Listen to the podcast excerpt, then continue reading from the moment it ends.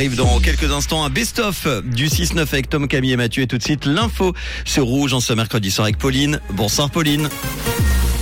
Bonsoir à tous. Les jeunes adultes suisses sont toujours plus pessimistes. Des camions vibreurs vont sillonner Lausanne la nuit et un ciel couvert demain matin.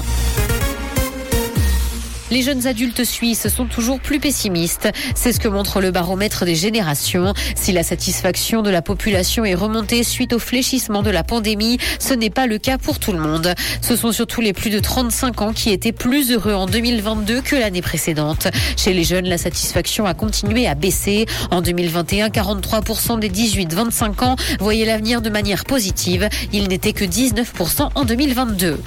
Des camions vibreurs vont sillonner Lausanne la nuit.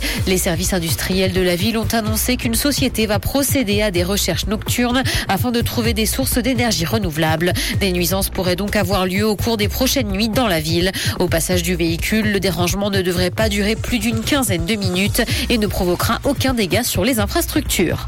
Le modèle Uber est de nouveau dans la tourmente à Genève. L'Office fédéral de l'emploi n'a pas avalisé la nouvelle stratégie pour les chauffeurs de la plateforme, mais sa nouvelle société a obtenu un effet suspensif pour continuer ses activités jusqu'au 15 février. Selon l'OCE, la société devait garantir aux chauffeurs un certain nombre d'heures de travail, ce qu'a contesté son directeur.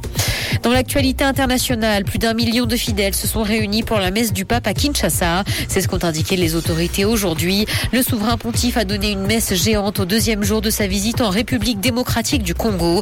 Le pape François a commencé par souhaiter la paix aux fidèles en lingala, une des quatre langues nationales du pays.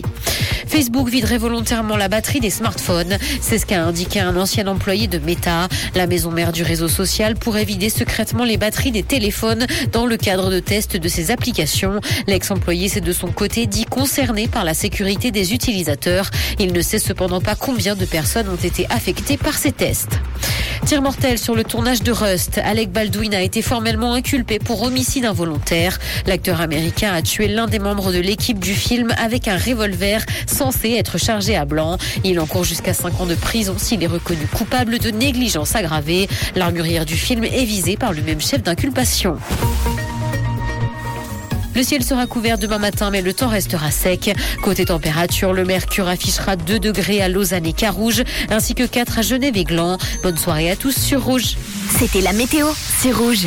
Merci beaucoup Pauline. Retour de l'info tout à l'heure à 19h sur Rouge.